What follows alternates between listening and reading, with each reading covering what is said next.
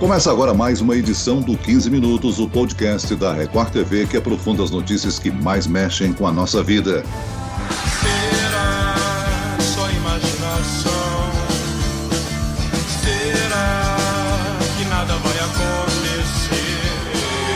A Polícia Civil apreendeu o material do cantor Renato Russo num depósito usado por uma gravadora no Rio de Janeiro.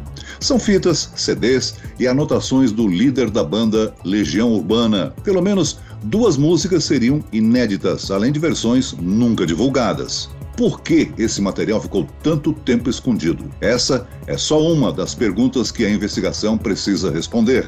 Aqui comigo está o empresário, diretor-geral da empresa Legião Urbana Produções e filho de Renato Russo, Juliano Manfredini. Seja muito bem-vindo, Juliano. Obrigado, Celso, por estar me recebendo aqui. Um grande prazer e uma grande honra. E quem nos acompanha nessa entrevista é a repórter que cobriu toda a operação da polícia no Rio de Janeiro e trouxe essa história no Jornal da Record. Vanessa Libório. Que operação, hein, Vanessa? Verdade, Celso, que operação, hein? Deixou de ser só um caso de polícia e mexeu com a arte brasileira, né? Mexeu com uma obra tão rara, tão preciosa. Acompanhei em outubro a Operação Será e agora Tempo Perdido, onde conversei ontem com o Juliano lá na delegacia. Estamos aqui. Juliano, tudo isso só foi possível depois das denúncias que você fez à polícia. Como é que você ficou sabendo da existência desse material? Tinham materiais que estavam no apartamento do Renato foram retirados de lá e não foram devolvidos. Esses materiais começam a aparecer, é, serem publicados em páginas de perfis falsos. Esses perfis falsos entram em contato conosco, nos, nos chantageiam e nos ameaçam tentando forçar uma, uma liberação sem cabimento e decidimos então recorrer à polícia e à justiça. Na verdade, vocês estão sendo cobrados por resgate desse material, é isso? Para ter o material de volta? Não, eles estavam tentando nos obrigar a um licenciamento ilegal. Tudo isso começou com, com a divulgação de uma fita do meu pai entre 78 e 80 e eles estavam alegando que estavam em posse dessa fita e vários outros materiais inéditos e que tinham registrado essa fita, né, de forma irregular e estavam tentando nos obrigar a que licenciássemos para eles. Quando você diz que tiraram o material da casa do Renato e colocaram na internet em perfis falsos. Você tem ideia de quem foram essas pessoas que entraram na casa dele e retiraram esse material? A princípio, a gente não tinha ideia, é, tinham perfis, a gente não sabia que eram perfis falsos. Quem descobriu que se tratava de perfis falsos era a polícia, foi a polícia através de investigação que teve o aval do Ministério Público e da Justiça. Você não saberia se são pessoas relacionadas à área de produção musical, que trabalharam com ele no passado, pessoas desconhecidas se arrombaram a casa, você não, não teria essa informação? O que acontece é que muitos materiais foram retirados do apartamento do meu pai. Na hora de devolver esses materiais, não fizeram. Sobre os perfis falsos, né, a gente achava que eram se tratando de fãs, uhum. né, só que depois foi descoberto que não, que inclusive uma pessoa que administrava esses perfis chamava Josivaldo Bezerra. Ele foi tirado escondido, Juliano? Uma pessoa entrou lá e tirou ou uma Não. pessoa entrou e saiu debaixo do braço numa rua? Foram, fa foram fazer serviços relativos a, a, a esse material, só que não devolveram. É, na verdade é que a gente fica com essa, a gente fica imaginando como pode ter acontecido isso, né, Celso? Porque a pessoa entra no apartamento de um artista do nível do Renato Russo, retira esse material e não devolve, né? Acho que intriga os fãs, intriga o público brasileiro e a polícia também. Imagina o Juliano, né? Sim. inclusive o Juliano, na... não, pode falar. É, desculpa, mas é só importante ressaltar que nos anos 2000, eu tinha 11 anos de idade. Eu não estava à frente do, do, do, legado do meu pai. Eu, eu assumi o legado do meu pai, a empresa, uh, em 2013. Eu tinha 24. Então eu não tinha controle ainda sobre, sobre a situação. Agora, que esse material que foi apreendido lá no subúrbio, em Cordovil, é, é, o que, que ele difere da, da, da, da, apreensão feita em outubro? Eu não sabia que ia acontecer essa operação, né? Eu fui, eu fui intimado uh, pelo delegado e fui surpreendido quando ele chegou com aquela porção de materiais, né? Assim, eu, eu confesso que eu perdi o ar, né? Assim, eu tô até agora surpreso, né? E agora o que a gente vai fazer, a gente vai analisar esse material, se encontra, vamos catalogar e aí sim a gente vai decidir quais serão as medidas cabíveis. É, Celso, de acordo com a polícia, esse galpão ele foi alugado pela própria gravadora. A polícia tem essa informação. Uhum. E, e, na, primeira, na primeira fase da operação, será em outubro, foi apreendido o material a partir da denúncia do próprio Juliano, né? Juliano, e, e essa, de, o material de ontem arrecadado é o que o delegado chamou de a mina de ouro, né? Na, na primeira operação, ele encontrou o mapa da mina, vamos chamar assim, e, e achou o caminho para encontrar tudo que encontrou ontem. É, chegou ali na, na delegacia 500 quilos de material num carrinho caixas e caixas com aquela chamada fita master, aquela fita grande que nem se usa mais hoje em dia, CDs e uma pequena fita cassete, que é uma cassete um pouquinho mais moderna do que a cassete que a gente conhecia nos anos 80 e 90. E, Juliano, uma coisa que foi muito impactante para quem estava ali acompanhando o trabalho da polícia foi a sua reação quando você viu esse material. Dentro de cada caixa tinha um papel com a, com a música específica e você ficou muito emocionado, né?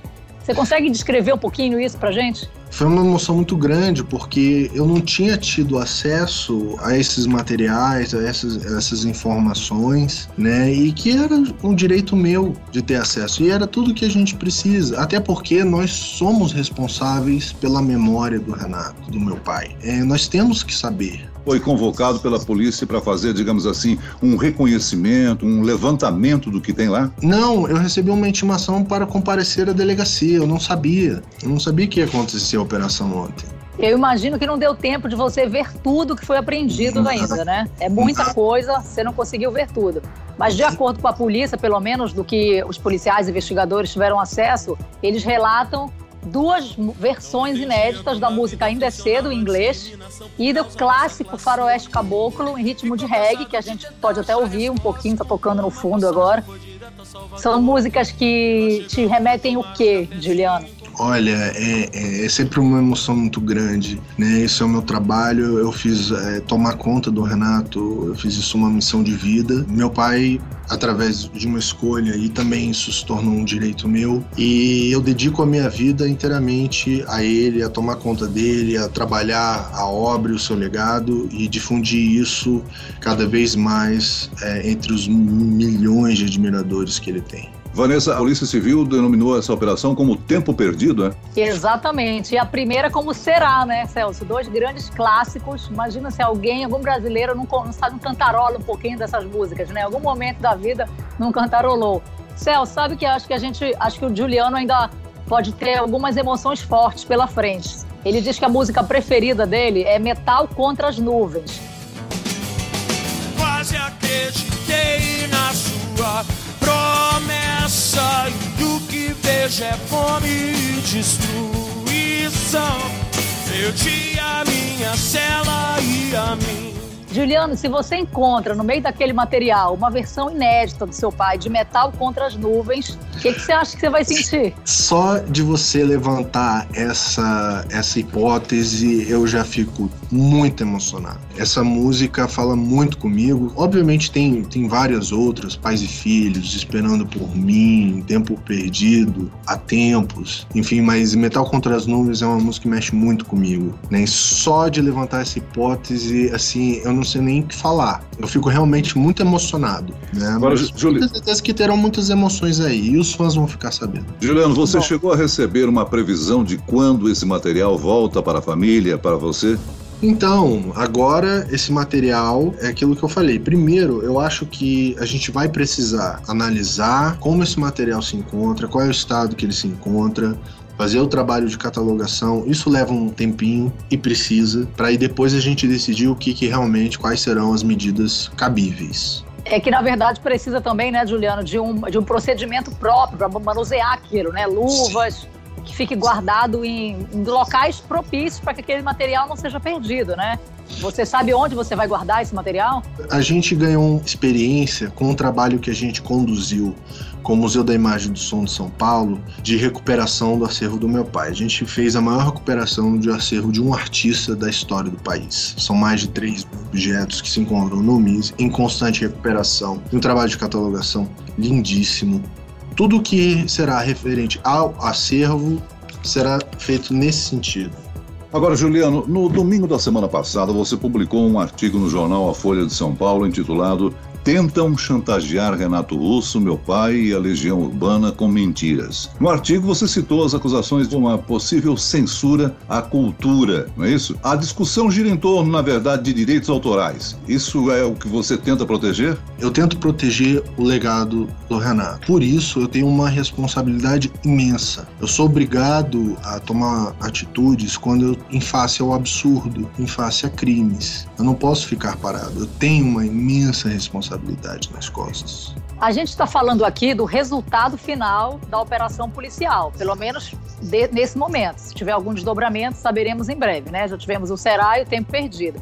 Só que o que, que você, Juliano, enquanto único filho do Renato Russo e detentor dos direitos autorais, espera que aconteça com quem, com os responsáveis sobre o desaparecimento desse material, né? Porque afinal de contas o delegado confirma, a polícia confirma que a gravadora tinha conhecimento da existência desse material. O que, que você espera em termos de punição, de responsabilidade? Eu não espero punição de ninguém. Eu não entrei com a notícia crime para prender ninguém, com a intenção de ferrar com a vida de ninguém, nem nada. Eu, minha preocupação é com esse material, com o acervo do Renato, em como ele foi condicionado, o estado em que ele se encontra. Porque todo o registro do meu pai tem valor histórico. Pegar todo esse material, reunir em um só lugar, tratar, catalogar e torná-lo público.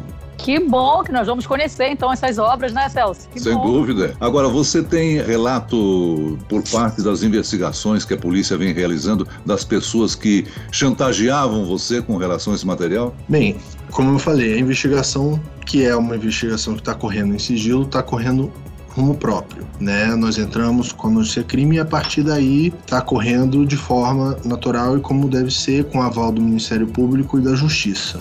Né? Eu acredito que no final tudo será resolvido, tudo será esclarecido, mas o mais importante é que a gente saiba o que é esse material, onde estava, e é isso. Você pensa em. Teve a exposição em 2017 no Museu da Imagem do Som de São Paulo, né? Um grande acervo. Você já chegou a. Não sei nem se deu tempo de pensar nisso, mas em cogitar a possibilidade de uma nova exposição com esse acervo que é tão grande e desconhecido? Com certeza, tá? Estamos trabalhando agora nesse momento para levar aos milhares de admiradores e a todo o público as exposições Brasil afora. Além das exposições, nós já lançamos três livros pela Companhia das Letras, baseados nos diários do Renato. Nós temos mais livros novos para serem lançados com a companhia. Temos a possibilidade de fazer um documentário baseado nos diários do Renato. Então, tudo referente ao meu pai é interesse, aproximar o meu pai dos milhares de admiradores. Então, a gente vai tornar tudo público. Que bacana, hein? Juliano, tem algum artista brasileiro que você gosta, que você admira, que você gostaria de, por exemplo, oferecer uma dessas versões inéditas para que esse artista gravasse? Vários, vários. Diz, diz o nome pra gente de alguns aí. Eu gostaria de falar o nome de um, porque eu sou muito fã e eu sei que meu pai também era muito fã, que é o Chico Buarque. Vanessa, você chegou a apurar mais alguma informação em off da, dos investigadores que fazem esse trabalho ou não? Olha, a sensação que a gente tinha ali na delegacia era um alvoroço, mas um interesse do, do brasileiro como fã no que estava acontecendo, né? Entrou uma van, ela entrou no chão da delegacia, entrou por dentro para descarregar a quantidade de caixas que tinham ali.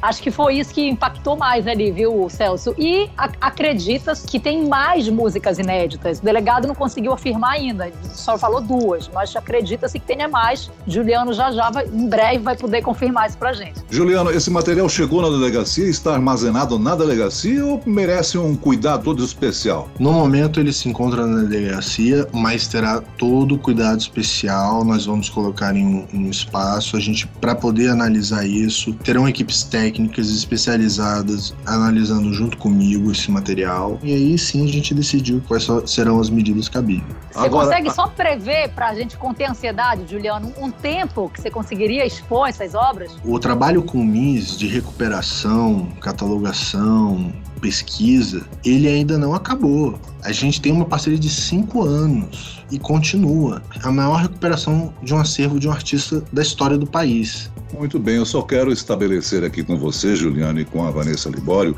que tão logo você tenha, digamos assim, definido todo esse acervo, a gente possa divulgar, você nos conceda a primazia de, de abordar o assunto com você, tá bom? Claro, que será o meu maior prazer e uma honra.